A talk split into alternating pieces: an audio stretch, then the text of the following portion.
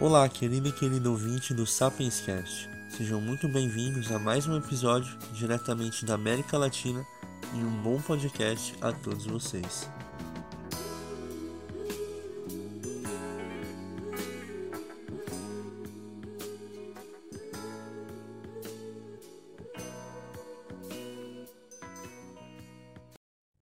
É do humano desde os seus primórdios, achar que é superior em relação ao resto da natureza.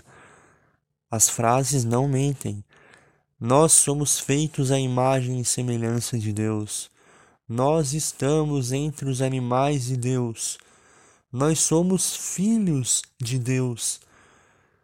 O que haveria de mais primitivo para uma espécie que pensa achar-se superior a tudo e ainda abrir mão da sua própria responsabilidade em relação à nossa casa, o nosso planeta. Já faz um tempo que pôde-se constatar que as ações humanas influenciam no mundo. O homem adora pensar na natureza e se perguntar: em que ela pode nos servir? Como se a natureza tivesse o propósito de servir ao humano isso é triste, é lamentável, é um absurdo. Mas, como eu disse, as frases não mentem. Talvez, se pudéssemos inverter a narrativa e permitir que a natureza se perguntasse para que serve o humano. Qual humano? perguntariam os deuses. Aqueles que te agridem, que te queimam, que te matam e ainda justificam seus erros e suas péssimas ações como sendo minha permissão? Humano, demasiado humano. Talvez a natureza não tenha essa capacidade para que ela não faça mesmo essa pergunta. A decepção seria inevitável. Para que servem os humanos?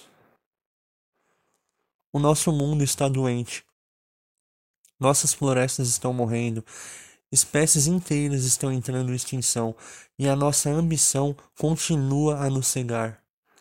Uma pequena remessa de cientistas, se é que podemos chamá-los assim, usam seu diploma para acentuar a fé daqueles que colocam suas crenças acima dos fatos de que tudo isso não passa de uma farsa, que o homem não tem culpa no aquecimento global que desmatar florestas inteiras não nos traz problemas significativos, que os gases em excesso liberados por nossas fábricas e os nossos carros não interferem no clima humano, demasiado humano. Em contrapartida, a nossa melhor ferramenta de compreensão da realidade nos permite concluir que sim, nós influenciamos no mundo à nossa volta, a desertificação, a alteração do regime das chuvas, as secas em determinados locais, a escassez de água, chuva em excesso, tempestades, furacões, inundações, alteração nos ecossistemas, redução da biodiversidade. E essa mesma ferramenta também aponta, através de dados, evidências e observações, que desde a Revolução Industrial o homem tem contribuído e muito para essa devastação. Amigos, rezem, orem, continuem não fazendo nada.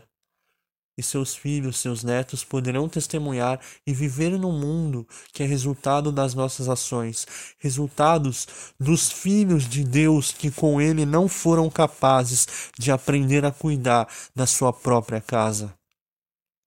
É claro, a ganância do sistema, sustentada por argumentos falaciosos desses pseudocientistas, colaboram de forma íntima no cenário de devastação citado aqui.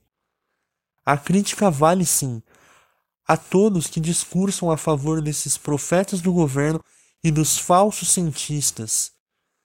No futuro não tão distante, como eu disse, assim como hoje, os novos habitantes deste pequeno mundo sofrerão as consequências deixadas pelo sistema e por todos aqueles que não aprenderam a lição. A nossa casa, o mundo, é o nosso mais valioso presente. Ainda há tempo, ainda há esperança. Mas é preciso assumir a nossa responsabilidade e entregar aos nossos descendentes o melhor que temos: uma casa habitável e cheia de vida.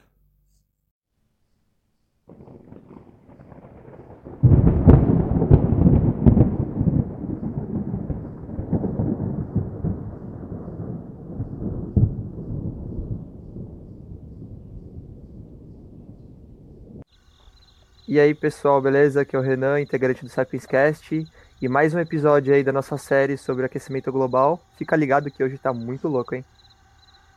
Salve, gente, tranquilo? Aqui quem fala é o Carlito, integrante do Sapienscast, e hoje a gente vai mostrar que não é só o urso polar que tá sofrendo com aquecimento global. E aí, pessoal, aqui é o Felipe, e hoje a gente vai falar um pouco sobre o impacto ambiental. O nome do episódio, como vocês podem ver aí na capa, chama-se Cascata Ambiental, justamente por esse motivo, né, os impactos ambientais, e a gente separou esse EP em alguns tópicos, né, para compor a nossa pesquisa. A gente vai falar um pouco, portanto, do derretimento das geleiras, a morte dos oceanos, as pragas do aquecimento, incêndios florestais e as tempestades. Então é isso, fica ligado.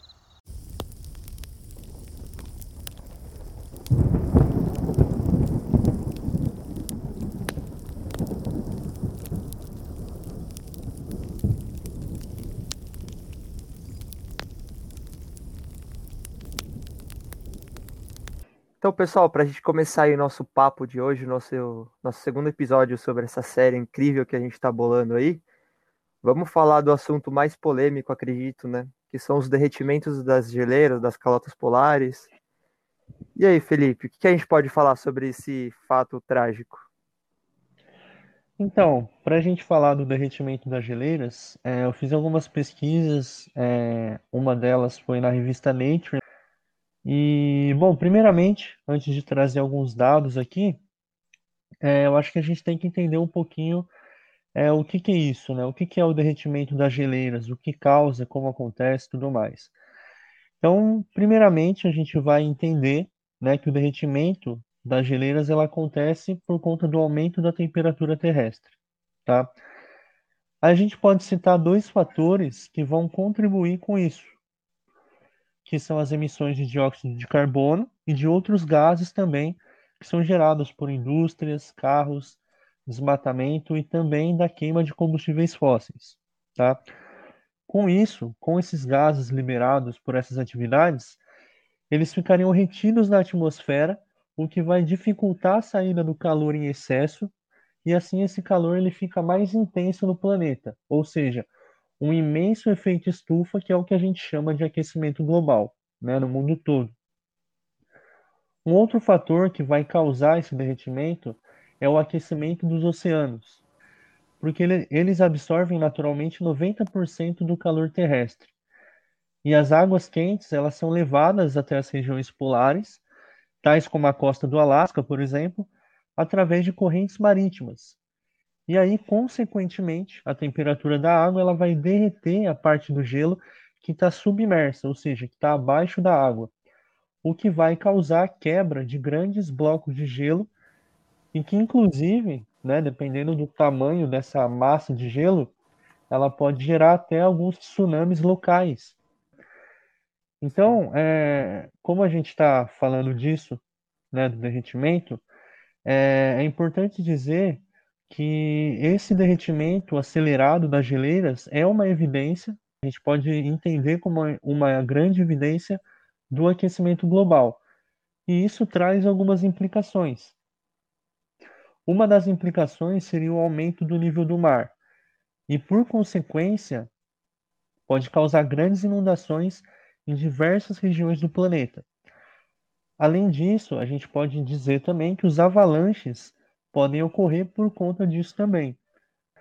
E as enchentes, como eu falei, elas afetam até mesmo o sustento das pessoas. Elas podem devastar plantações agrícolas inteiras, para vocês terem ideia, uhum. acabando com uma infraestrutura sustentável. E essas informações que eu falei até agora, né, como eu citei o artigo aí no começo, elas foram extraídas do artigo da Nature, que foi publicado no dia 22 de julho desse ano, e esse artigo ele busca, através de uma modelagem de imagem por satélite, quantificar o balanço de massa das geleiras através de imagens multiespectrais. Tá? E já que várias regiões do mundo é, ainda são mal monitoradas, então foi necessário esse estudo. E as imagens que, que o artigo traz nessa análise Himalaia da geleira, da geleira de Parvati. É, essa é a região, tá? E é importante dizer também que houve um crescente interesse do mundo em estudar as geleiras, porque os cientistas perceberam que elas são consideradas grandes indicadores, né? Os mais sensíveis, talvez, que vai nos indicar é, a mudança climática, a intensidade dessa mudança, o impacto que ela traz, né? Portanto, as geleiras elas podem ser entendidas como entidades naturais que são diretamente afetadas por essa mudança do clima. O estudo ele aponta que o aquecimento do planeta ele vai resultar num derretimento significativo das geleiras da Terra e, consequentemente, como eu citei anteriormente, no aumento do nível do mar também. É importante dizer que esse estudo, não só o estudo, mas a literatura, ela aponta que existem várias regiões do globo com balanço de massa que são altamente negativos. Mas é importante dizer também que existem regiões com balanço de massa positivo e também algumas regiões estão em condições de equilíbrio. Por exemplo, as geleiras com balanço de massa negativos são aquelas que diminuem o gelo com o passar do tempo. Inclui, por exemplo, as geleiras alpinas na Europa e as geleiras do Himalaia na Índia. Já as geleiras que estão crescendo com o passar do tempo, elas mostram um balanço de massa positivo, que são as geleiras, por exemplo, escandinavas, né? Uhum. E, portanto, né, eu acho que é até intuitivo, o balanço de massa das geleiras que são é, que são neutros, né, a gente pode dizer assim, são a do Cáucaso, né, que elas estão próximas de zero. Ou seja, indica que o gelo está em equilíbrio, que ele nem está derretendo muito e nem está sendo acrescentado. E é esse o significado mais ou menos do termo para vocês entenderem, tá? É, quando os caras estudaram a estrutura né, de modelagem, é, o estudo revela que o balanço de massa ele reflete na hidrodinâmica das geleiras em múltiplas escalas, espacial e temporal. E ela aponta a interação das geleiras com a hidrologia, a climatologia e o meio ambiente da região. É, que a resposta das geleiras às variações do clima é expressa em balanço de massas da superfície glacial. É, além disso, existe também um processo que é denominado de ablação, né? É um termo usado na geologia é, que se refere a um processo onde a neve, o gelo ou a água eles são perdidos por uma geleira, pelo gelo que flutua nas águas ou pela cobertura de neve. Esse processo ele inclui derretimento, evaporação, desprendimento, erosão eólica e também os avalanches. O gelo e a neve é, remoídos da geleira pela ação do vento são denominados de ablação devido à erosão eólica. E tudo isso pode ser descrito matematicamente. Inclusive, o artigo traz consigo essas equações. Né? Então, o link vai estar aqui na descrição. Então, é, dá uma olhada aí no, no artigo, que ele vai estar linkado aí na, na plataforma, da onde você estiver ouvindo esse episódio dá uma conferida no, no artigo que vale muito a pena. E sobre a, o derretimento né, do, do gelo, eu acho que a gente deu uma boa introdução aqui. Sim. Eu só queria fazer um. deixar um negócio claro aqui, que muitas das pessoas a gente não. não tipo, muita gente não sabe que existe geleiras é, em regiões de terra, né? Na parte, nas partes continentais, por exemplo. Quando você fala geleira, a pessoa imagina os icebergs é, gigantescos do, da região Ártico. da Antártida, por exemplo, do Ártico. Não imagina que existem regiões gigantescas de gelo em continente. Por exemplo, o que o Felipe falou do, do Himalaia, né? E são regiões que tem gente que mora perto e essas pessoas usam dessa água para consumo, para infinidade de coisas.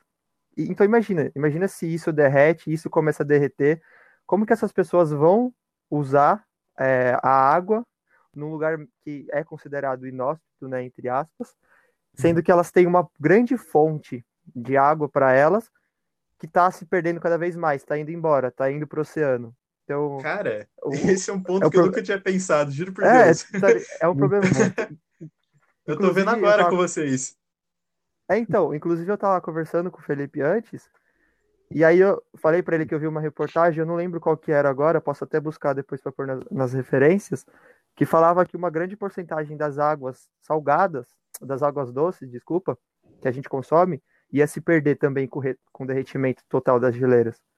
E a gente, tipo, não sabe disso, tá ligado? Eu não Caraca, sabia, só fiquei sabendo depois. É, é bizarro, é assustador. A, além Mas de é, que, com o derretimento que o Felipe falou, né? O, as águas vão subir. A gente não, ainda não tem um, um, um, como mensurar o quanto que vai subir, qual que vai ser a altura, não sei, né? Se tem algo preciso. É. Mas. Tem estimativas, né? Qual que é, mais ou menos, assim, mais ou menos? É, tem estimativa, mas não é nada, nada correto. Nada assim, preciso, né? né? Nada preciso, é. Eu não vou nem arriscar falar aqui. Uhum. Eu acho que a gente pode deixar alguns artigos que Sim. tratem sobre Mas isso. Mas com 2, 3 graus de aumento, a gente aumenta aí, acho que uns 3 metros de nível do mar. Uns 2, 3 é, metros. É, são metros. Por aí. É, e, gente, 2, 3 eu... metros não parece muita coisa, Porra. mas é, é coisa Porra, pra cacete. É muita coisa. e, e, eu, ta... É eu tava vendo que com o derretimento par... é, parcial, não, total, de todas as geleiras do mundo, tipo, isso daqui a alguns anos, vários, vários anos, né? é, não, não tá longe se você for parar pra pensar na história do planeta, né? É, então, é e... é bem rápido uhum. isso aí. É, e, e tá cada vez mais, né? Enfim. Aí eu tava vendo na reportagem que tava falando que todas as regiões costeiras de to... da maioria dos continentes do, do planeta iam é, ser cobertas pelos oceanos. Então imagina, lagos que ficam nessas regiões, rios, tudo isso ia se uhum. perder, tá ligado? Então não é só questão de geleira na montanha, por exemplo, que foi o que eu falei do Himalaia. É o problema é muito mais embaixo do que a gente pensa. Não, até países, né? Países, países que, que são sim. ilhas. Japão. seriam cobertos pela água. Japão, por exemplo. É. Exatamente. Exato. E aí falando um pouco mais né, dessa parte do, dos oceanos, que assim, é, isso daí já é uma opinião minha, mas acho que vocês vão concordar. Eu acho que os oceanos são os que mais sofrem, né? com o aquecimento global. Ah, com certeza. Eles, Eles abrangem 70. a força motriz do planeta, né? sim, sim, sim. A maior, porra, o tamanho, a dimensão, eles ocupam cerca de 70% da superfície do planeta. Então, é muito grande. E as moléculas de água, elas por si só já absorvem o calor, né? O que também atrapalha. E a, além da, da questão das geleiras, tem muitos animais que eles são sensíveis a, a, essa mudança drástica de temperatura, né? Os corais, por exemplo. É... Exatamente. O que, que esponjas. nos corais? Então, é, eu, eu, eu vou, vou falar. Um dos problemas causados pelo aquecimento global é a falta de oxigenação das águas, né? a, a dificuldade da difusão do oxigênio nas águas, nas partes mais profundas. É, além da, lógico, isso somado com a poluição das águas, né? Que eu, eu, eu diria que 50% é culpa da poluição, 50% é culpa do aquecimento global, vai. Então é, é uma soma. É, despejo de lixo, despejo de óleo, isso daí a gente pode fazer em outro episódio também, que abre um, um assunto muito importante. E também tem o problema que eu acredito que é o mais evidente, que é a acidificação do oceano, né? Não é bem devido às temperaturas da atmosfera, absorção da, da, da temperatura, mas sim por causa da dispersão de muito, de muito gás de CO2 na atmosfera, que faz com que a, a parte, é, uma grande parte, acho que 25%, se eu não me engano, 20, 25% dessas moléculas de CO2 são absorvidas pela água. E nessa que elas são absorvidas, elas se juntam com as moléculas de água e que formam o ácido carbônico que é uma molécula muito instável. Então ela vai perdendo hidrogênio, e vai perdendo hidrogênio, e todo mundo, não sei se todo mundo sabe, a maioria não, que uma solução, quanto mais hidrogênios liberados, menor o pH, maior a acidez. Essa é, é isso que uhum. o pH mede, né? A quantidade de íons hidrogênio na água. Então, quanto mais hidrogênios liberado, maior, mais ácido, e deixando aquele ambiente menos propício para ter a formação de vida, né? que é o que acaba causando também a, a morte dos, dos corais, por eles serem muito sensíveis. Exatamente. Além de que essa reação, ela, como a gente falou no, no, no episódio anterior, tudo isso é natural, né? Só que o que ferra mesmo é quando o homem bota o dedo naquilo. Quando é em Quando é em excesso, né? É excesso. Essa reação do Uhum. CO2, naturalmente, mais a água, então pensa, no- lá nos primórdios da- do planeta, quando a gente não existiu o homem ainda, essas reações aconteciam de forma, tipo, corriqueira, tá ligado? Toda hora acontecia, Uhum. tem que acontecer. E isso é muito importante para a formação de carbonato de cálcio, né? Eu não sei se vocês se recordam, mas os esqueletos de alguns quinidários, de alguns poríferos, as espículas de- dos poríferos, é de carbonato de cálcio. E ele- esse Sim. carbonato de cálcio, eles absorvem do meio, né? Além das Uhum. conchas dos, dos moluscos, por exemplo. Eles precisam de carbonato de cálcio para formar aquelas conchas. E um molusco sem a concha, ele não consegue sobreviver, ele morre. Então, é extinto. Exatamente. Então, assim, o, o que acontece é assim, quando essa reação de muito gás carbônico na água é, acontece de uma forma desenfreada, o é, produto final, ele não consegue se transformar em é, carbonato de cálcio. Ele acaba se juntando de novo com hidrogênio e formando bicarbonato. E esse bicarbonato solta mais hidrogênio na água, deixando ela cada vez mais ácida, entendeu? Então, Exato. é tipo, é, é um ciclo, vai, se você for parar pra pensar, na real. Uhum. Exatamente. E só para para dar uma, uma explicação breve aí, é, talvez algumas pessoas não conheçam, mas o nível de pH, é, basicamente também, além de ser a troca de íons, né, como o Renan citou, Aham. você consegue saber o nível de acidez, né, Sim, da solução. E o, o Renan citou também o carbonato de cálcio. É, essa seria uma constituição, como ele disse, das espículas, né? sim. e da carapaça, ou seja, ela dá é, um aspecto mais rígido para aquela estrutura, Sim. né? Que deixa durinho. Então, só para quem não conhece, para ficar par. E um complemento a, a respeito do- dos recifes de corais é que ele teve um declínio de 98% em algumas das suas partes desde os anos 80, né? E a elevação da temperatura dos oceanos, ela causa esse branqueamento e a morte desses recifes, que acaba colocando sob ameaça as espécies que são completamente dependentes deles. Uhum. Não é isso, Renato? Sim. É, é o que eu ia falar. A, as espículas, elas são. As espículas já é na parte do- do- dos poríferos, né? Poríferos, é verdade. Elas, elas são o que mantém aquele, aquele animal. Pra quem não sabe, os poríferos são animais, tá? Muita gente que também não sabe. É, as espículas são os esqueletos, entre aspas, daquele, daquele animal que mantém ele naquela, naquela conformação dele, né? Então elas são muito importantes. Além, lógico, da formação das Uhum. conchas dos moluscos, né? Porque é o que eu falei, um molusco que é habitual a usar concha, até a sua, a sua concha, quando ele perde isso, é, é totalmente desvantajoso, né, para a espécie, pode até acabar entrando em extinção, como o Felipe falou da, da questão dos corais, que está entrando em extinção, do branqueamento. É, é um negócio assim muito Uhum. complexo, porque afeta desde o micro até o macro, tá ligado? Não é algo simples de explicar, de, Exatamente. de mensurar. Ah, ô Fê, é, é, você pode me dar, dar alguns exemplos do, do que, que pode acontecer com o derretimento da geleira, tipo, os animais que podem sofrer com isso? Bom, é, sim, um evento marcante que aconteceu, né, que foi ah, devido ao movimento das massas de gelo, né, como eu expliquei no início, foi no ano de 2010, onde ocorreu, né, o deslocamento de um iceberg lá na Antártica, que causou a morte de 150 mil pinguins. É, esse iceberg, chamado de B09B, é, ele tem cerca de 100 quilômetros quadrados e ele se deslocou até o leste da Antártica, que é onde ficavam essa população. Eles, poder, é, eles chegaram à, à contagem desse número lá em 2011 e em 2013 esse número de 160 mil caiu para 10 mil pinguins, né? E depois disso, os pinguins que sobraram, né, eles foram obrigados a iniciar uma jornada de 60 quilômetros em busca de alimento. E segundo os cientistas do Centro de Investigações de Mudanças Climáticas, é, na época é, esses pesquisadores fizeram um alerta né, sobre o risco de que os pinguins po poderiam desaparecer do local nos próximos 20 anos. E isso é completamente prejudicial, Sim. completamente ruim.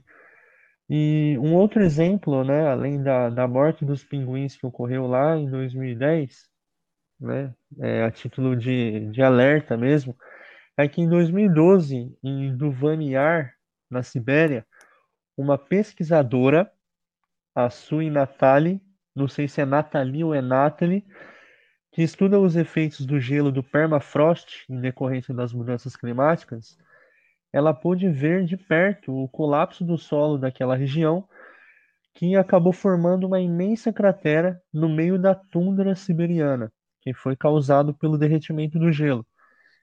Essa matéria que eu estou citando aqui, eu peguei lá na BBC News, tá?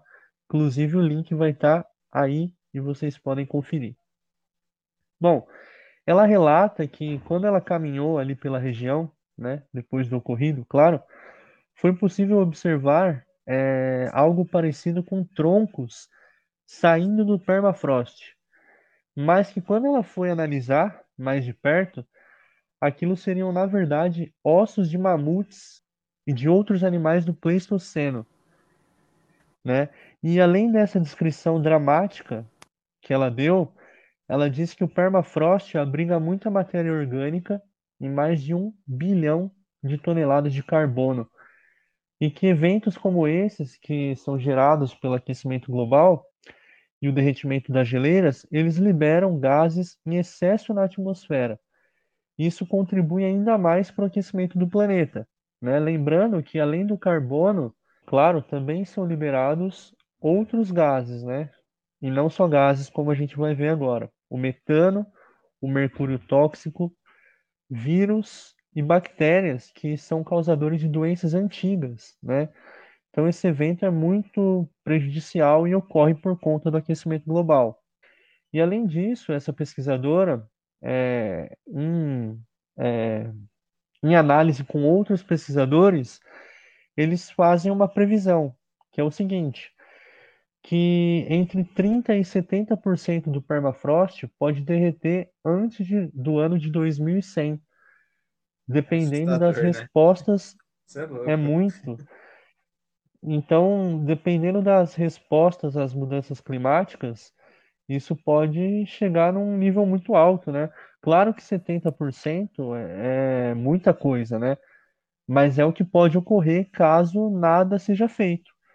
Mas os 30% de derretimento, ele vai ocorrer mesmo se a gente reduzir amplamente as nossas emissões de combustíveis fósseis, o que é assustador, né? 30%, como a gente sabe, é um número muito né, dramático, assim. Então, eu trouxe esses dois exemplos aqui, né, do que pode ocorrer é, com o derretimento das calotas polares. Então, é basicamente isso aí. É, são dois pequenos exemplos de uma infinidade, né, mano? Se for parar pra analisar mesmo. São pequenos exemplos de grandes catástrofes, né? Exatamente, uma boa frase de impacto. Um bom, como chama, pra fazer um merchan, tá ligado? De, é, um slogan. Anota aí. Sapienscast. Autora, a gente quer que vocês for usar essa frase na, na legenda do Insta pra marcar a gente. É isso aí. Marca os meninos. Marca os garotos aí do Sapiens Cast, é nóis. Aliás, não esquece de seguir a gente nas redes sociais aí. Sim, sempre bom lembrar. Então, é, e voltando aí, né, para essa questão, o que, que a gente pode falar? É, um, um, um, problema, né, algo que cause dano em nós seres humanos, né? Agora, vamos olhar um pouco agora para a nossa espécie sem ser a questão social, sem ser a questão econômica, mas a questão da nossa saúde mesmo. Tem alguma coisa? Cara, de saúde tem várias coisas. Só que a gente vai dividir um pouco, né? Um dos problemas uhum. principais que a gente tem é que a mudança climática ela já está afetando a transmissão e a disseminação de doenças que são transmitidas por vetores. O que, que são vetores? Vetores são animais que transmitem doenças. é, então, E, e esses impactos da, da, transmissão e disseminação, eles vão piorar, eles devem piorar conforme o tempo, né? É, diante das mudanças climáticas é, que estão acontecendo, a gente vai ver uma intensificação, é, a gente e também deve intensificar os esforços para prevenir e controlar essas doenças que são transmitidas por vetores, né? O vetor é um organismo uhum. que transmite um patógeno infeccioso de um hospedeiro humano ou animal é, infectado para outro humano não infectado.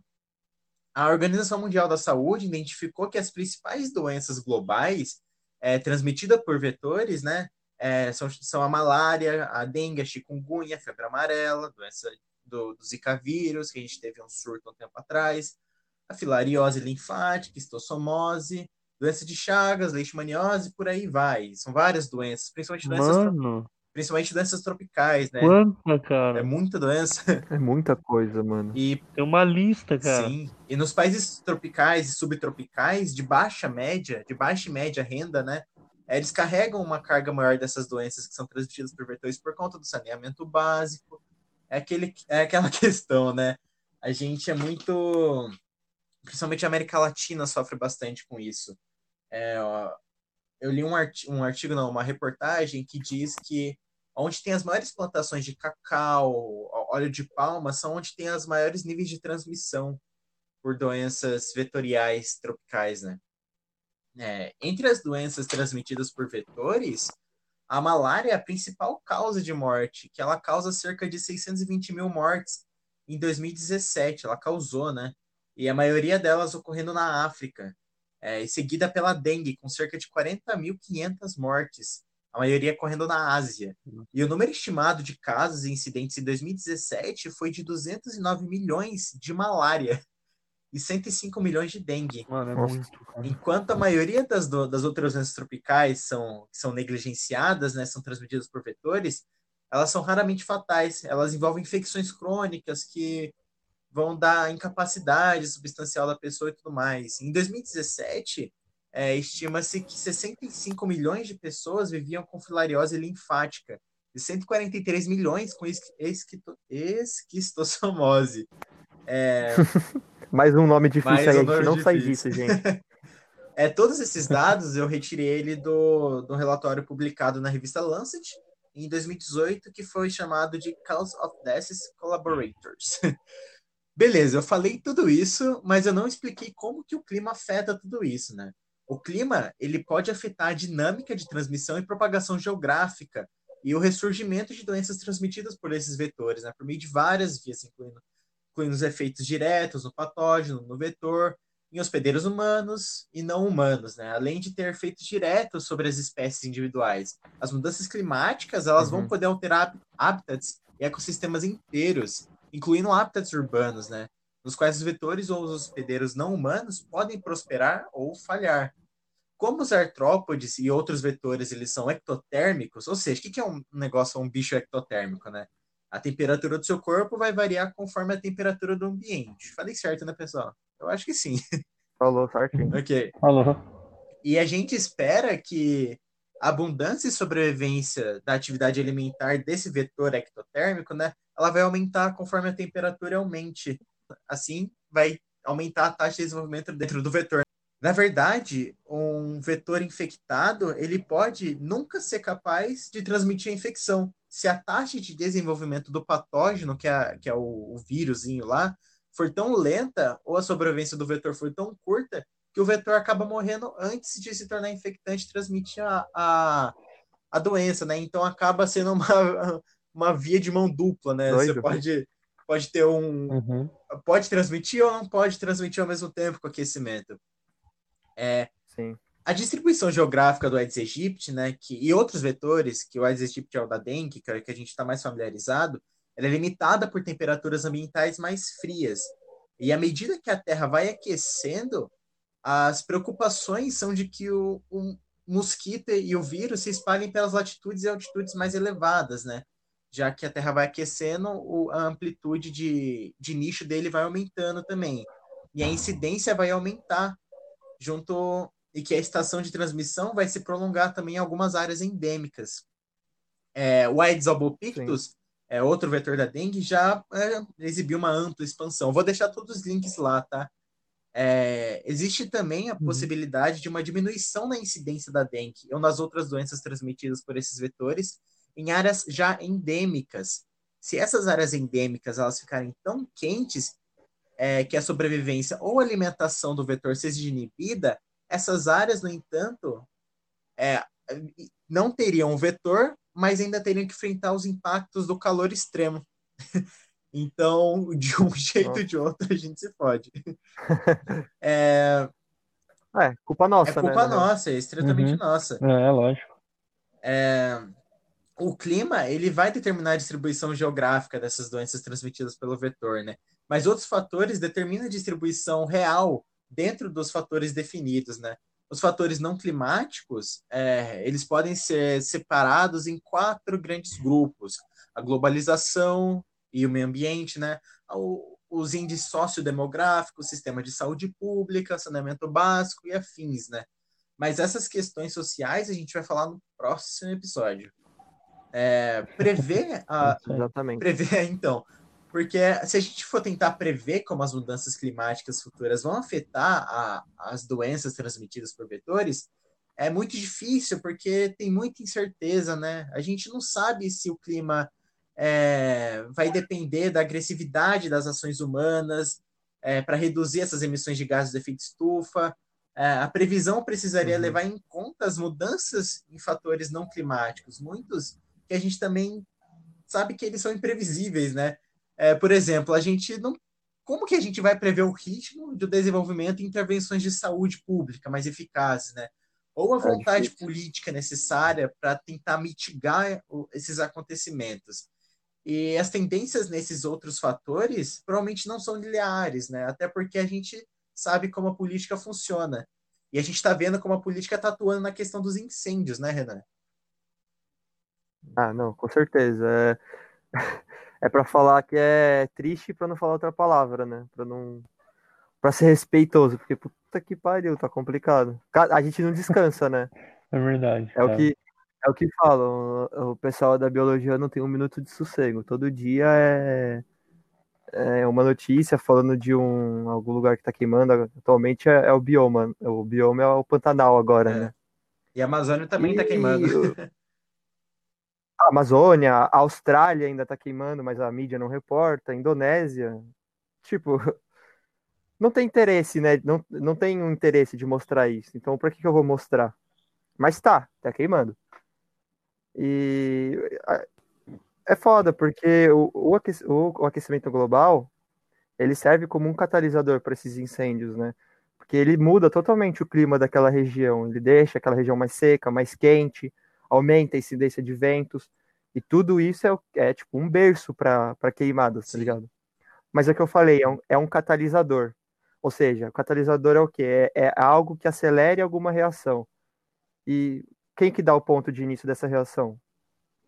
Pode ser a gente, uhum. que é a maior, a maior parte das vezes, né? Mas os biomas em si, alguns, eles têm no ciclo de vida deles a, as queimadas, né? Como o exemplo do Cerrado, até do Pantanal. Só que, lógico, é tudo é, o próprio ambiente controla aquilo, é controlável, não é de jeito que tá agora, igual tá acontecendo no Pantanal. E, lógico, né, tem o dedo do ser humano que tá lá pra. Tudo que você for ver de, de merda que tá acontecendo tem, tem a nossa mão. Sim. E o cara vai lá, joga a bituca de cigarro na rua, na via, perto da, de uma mata, aquele ambiente que já não era mais como antigamente, que tá seco, que tá quente que está com muito vento, que alimenta aquela região com bastante oxigênio para o fogo pegar de verdade, vai acabar pegando. Né? Então, é, é, é um catalisador. E se você for para pensar, é algo muito curioso, porque isso é um ciclo. Porque eu não lembro se vocês lembram, não sei se vocês lembram, no último episódio a gente falou que o CO2 ele é jogado na atmosfera também por conta da, das queimadas de das queima, da, da queima de combustível fóssil, né? Carvão, de indústrias, mas também da queima de florestas. Então pensa, a floresta queima, ela libera CO2, esse CO2 vai se acumular, vai criar um ambiente propício para aquilo queimar de novo, aquilo vai queimar, vai liberar mais CO2, tá ligado? Uhum. Tipo, infinitamente. E é o que a gente tem que começar a fazer, e já tinha que ter começado, né? os órgãos a começar a pensar nisso, a se preparar para isso, é, ver como que vai, como que é a dinâmica daquele ambiente, daquele bioma, o que, que pode ser feito, o que, que não deve ser feito, é, a questão do, da vigilância, que também é muito importante, que tem muito incêndio criminal e os incêndios criminais é, somados ao aquecimento global aumentam drasticamente a área de destruição e acaba destruindo, eliminando infinitas espécies, né, entrando em extinção, assim como é o, é o exemplo do oceano que o Felipe falou, né, acaba matando um monte de tipo de animal. Exatamente. Sim. Inclusive, é, eu peguei algum, uns dados aqui, né, que é do IPCC, que é o painel intergovernamental de mudança climática. E, bom, a temperatura média da Terra, ela vai ter um aumento significativo até 2100, né? Esse, essa é uma das previsões. É, média, 1,5 graus Celsius é, em relação às médias anteriores, né? E a quantidade de neve e gelo, ela diminui, o nível do mar sobe e as concentrações de gases do efeito estufa aumentam. Então é basicamente disso que a gente está falando aqui, né? Só que como o Renan falou, né, né, citou os animais, não para por aí, porque os organismos vivos do nosso planeta, eles já sofrem consequências, né? E vai piorar se a gente não fizer nada. E aqui eu vou citar algumas espécies para vocês terem ideia que estão sendo ameaçadas pelo aquecimento global. Então, é, uma das mais afetadas, né, a gente já comentou, que são os recifes de corais, né? Além dele, além dos recifes de corais, a gente tem, por exemplo, a foca anelada, né? Ela, para você ter ideia da implicação, acontece o seguinte: essa foca ela costuma dar a luz é, nas superfícies de gelo, né? Mais alta temperatura do ar e do oceano faz com que essas grandes é, calotas de gelo elas se quebram e o que acontece? Elas separam as focas mães dos seus filhotes, que né? Isso desencadeia não só uma diminuição no número desses animais, mas uma verdadeira desordem no ciclo natural. Porque as focas, né, como vocês sabem, elas são alimento para os ursos polares, né, que também acabam morrendo por falta de alimento. E além da foca anelada, a gente tem também o gambá branco de rabo anelado, né, que é uma espécie que é encontrada nas encostas de Queensland, lá na Austrália. E essa espécie ela vive em árvores uhum. e só são encontradas em, regi em regiões mais elevadas. Porém, ela não pode sobreviver a temperatura acima de 30 graus Celsius. E um dado interessante de citar a respeito dessa espécie é que em 2005 uma onda de calor ocorreu na região tão severo que matou a maioria deles, né? E esse calor é gerado né, pela, pelo efeito estufa, pelo aquecimento global e assim por diante. Além dessas três espécies, né, é, tem também o pinguim de Adélia.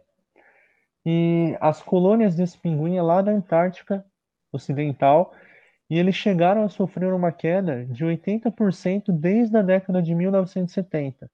Tá? A água mais quente ela afeta a quantidade de alimentos para os peixes. E os peixes da região, eles deixam de frequentar aquele local, que por consequência deixa os pinguins sem alimento e que acabam comendo outras coisas que são menos nutritivas, porque eles comem peixes, né? É, além disso, a Sim. gente tem também as tartarugas marinhas, né? E o que acontece com elas é o seguinte: é um estudo bem interessante, também vai estar linkado aí é, que acontece isso aqui. O calor, ele esquenta a areia onde as tartarugas depositam os seus ovos. No entanto, é, o estudo publicado na Nature, ele aponta que as temperaturas elevadas, elas resultam no nascimento de mais tartarugas do sexo feminino do que masculino. O que Nossa, possibilitou... Que... É, eu que não doido. imaginava isso, para você ter ideia. Me surpreendeu a hora que eu vi. E essa constatação, mano, ela, ela possibilitou uma previsão que não é nada agradável.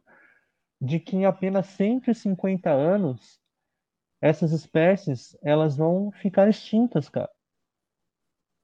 E esse artigo vai estar tá aí, então é super relevante, principalmente para acentuar nossa responsabilidade com o planeta, né? E por último, né, eu trouxe o um exemplo aí de uma planta que é a lobelia gigante da montanha. Ela é uma planta nativa da Etiópia e ela se assemelha a uma palmeira, né? E as pesquisas apontam que vai existir apenas 3,4% do habitat adequado para ela sobreviver até o ano de 2080. É, isso é muito triste.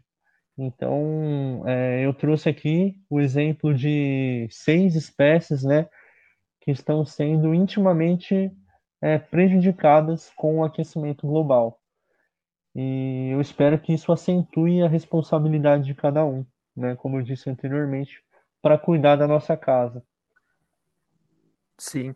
E antes da gente ir para o próximo tópico, só fazer uma, uma notinha aqui que a gente falou também no, naquele episódio que a gente fala da queda do, de, do, do, declínio né, do número de insetos. E essa questão também do aquecimento global, ele acaba impactando nisso, né? É, eles são sensíveis, são seres sensíveis, e sofrem com a questão das queimadas também, e depois, mais para frente, vão criar outros problemas ecológicos, né? Tudo isso a gente falou naquele episódio, acho que foi uns três episódios atrás, então dá uma olhada lá, que tá bem legal, para complementar aí a, a ideia. E, bom, uma outra coisa, né, que o aquecimento global é responsável, a gente pode ver isso nas tempestades que teve em Minas no começo do, do ano, no Rio, é, Santa Catarina, nos Estados Unidos, é, a questão das tempestades, dos tufões, dos furacões. O que, que a gente pode relacionar isso com o aquecimento global?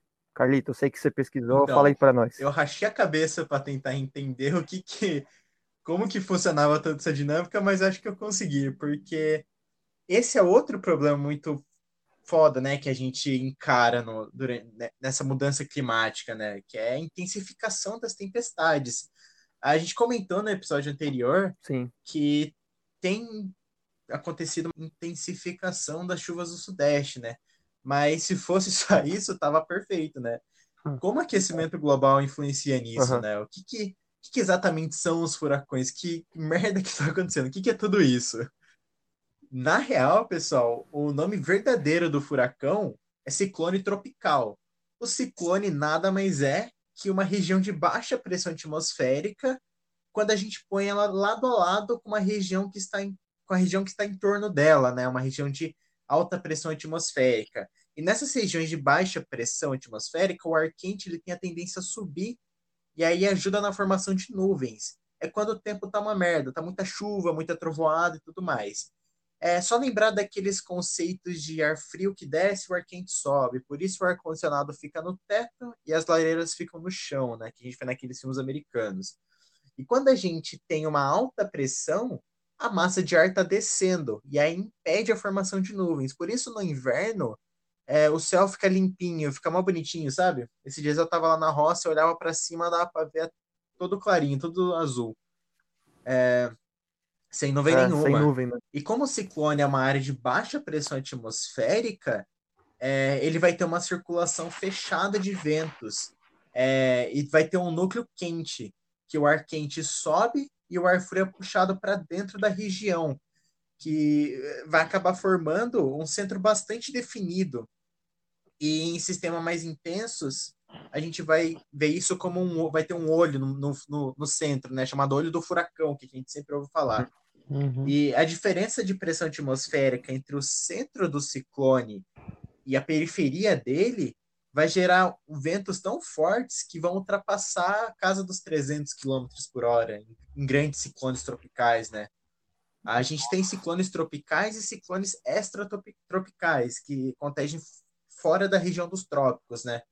É, e que isso tem a ver com as frentes frias também. Quando a gente fala que está vindo uma frente fria, ela está sendo carregada por um ciclone extratropical que são que eles estão mais nas as áreas mais próximas do sul, né, que recebem massas de ar polares, massas de ar mais frias. É, os furacões só se formam no mar, os ciclones só se formam no mar. É, e tornado se forma em terra e no mar. quando o tornado se forma em cima de uma superfície de água, ele vai ter o nome de tromba d'água, que é bastante comum na região norte. Pesquisa depois, pessoal, vi uns vídeos para estudar e é surreal, é um, é um tornadinho mesmo, que cai, é leva, peixe, leva tá sapo. Uhum. Tem relatos de chuva de sapo lá no norte. Ô, ô Carlito, uma coisa interessante Oi. de falar pro pessoal é que muita gente acha que tromba d'água é, é quando a nuvem descarrega toda a água que ela tem lá retida em qualquer região, mas não é, pessoal. Tromba d'água acontece nos oceanos, tá? E nos rios. É, e nos rios. Então dá uma olhada, é, porque provavelmente não é o que você está pensando que é. é. É, então. Falar um negócio que eu achei da hora, eu não sabia. Esse daí que você falou, Carlito, da, é, das frentes frias, né? Que elas são trazidas Sim, pelos são. ciclones, né? Eu também não sabia. sabia. Eu quebrei a cabeça para entender. Eu aprendo muito mais do que eu ensino. É, porque não é da nossa área, né? Ah, com certeza, é o que a gente sempre fala, né? Que a Nossa, gente sai caramba, ganhando demais. muita coisa. E eu aprendi também que com essa mudança climática, né? O, os oceanos, eles vão ficando mais quentes. E com isso, eles vão evaporando mais água para a atmosfera, né? Vão jogando mais água para lá em forma de vapor. E isso, galera, vai intensificar os ciclones tropicais e as tempestades, né? A real do aquecimento global, na verdade, é que ele provoca eventos mais extremos, né? Então, daqui para frente, as tempestades vão ficar mais cada vez mais violentas, né? Assim como a incidências de ciclones uhum. tropicais, uhum. extratropicais, e vai intensificar assim as frentes frias e tudo mais. A mudança climática ela vai alterar de forma fodida os padrões de temperatura e precipitação no mundo, né? O que leva esses eventos anormais é, alguns estados do Brasil, né? Como as chuvas em São Paulo, calor no Nordeste e as frentes frias no Sul. Saindo um pouco dessa parte dos ciclones, né? Que... E a gente vai indo lá para o Pacífico, próximo da linha do Equador, existe um padrão climático que ele gera periodicamente as chuvas secas, inundações e as tormentas de todo o planeta, né? é o fenômeno meteorológico chamado El Nino, que muita gente ouviu falar na escola, só que ninguém nunca entendia porque ninguém prestava atenção na aula de geografia. Eu muito menos. Eu tive que aprender tudo agora. Normal. O El Nino, ele vai surgir quando acontece o aquecimento das águas oceânicas. E ele vai castigar todo o clima da Terra. Ele vai alterar padrões de circulação da atmosfera, ele vai causar eventos extremos pelo mundo, né? De inundações da Índia e na Austrália até inundações na costa oeste da América do Sul.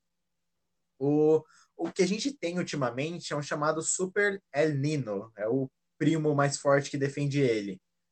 Ele é o ele é uma forma extrema, né, do El Nino, que a intensidade dele pode fazer com que as águas do Pacífico subam de 3 até 4 graus Celsius, né? em relação à temperatura normal do oceano. É, só uhum. foram registrados três super El Ninos nos últimos 130 anos. Eu não vou lembrar as datas agora, mas eu sei que o último foi em 2015. E eu acho que o segundo foi em 98. Hum. Alguma coisa assim, 98, 99. E esse fenômeno extremo, ele vai ficar cada vez mais comum, mais frequente, mais destruidor, né? é, esse fenômeno pode levar de forma acentuada a temperatura global, né? Ele vai gerar mais furacões, mais tufões, inclusive afetar ciclos naturais do planeta, né? É, os seus danos eles vão abranger de tudo, de destruição de arrecifes de corais, inundações, deslizamentos e até secas. Esses eventos climáticos eles vão afetar milhões e milhões de pessoas, vão causar danos de milhões e milhões de dólares. E é uma série de consequências socioeconômicas profundas, né? É surreal, gente, isso, mas essas consequências socioeconômicas a gente vai falar no próximo episódio. É, com aquecimento global, a água absorve mais calor.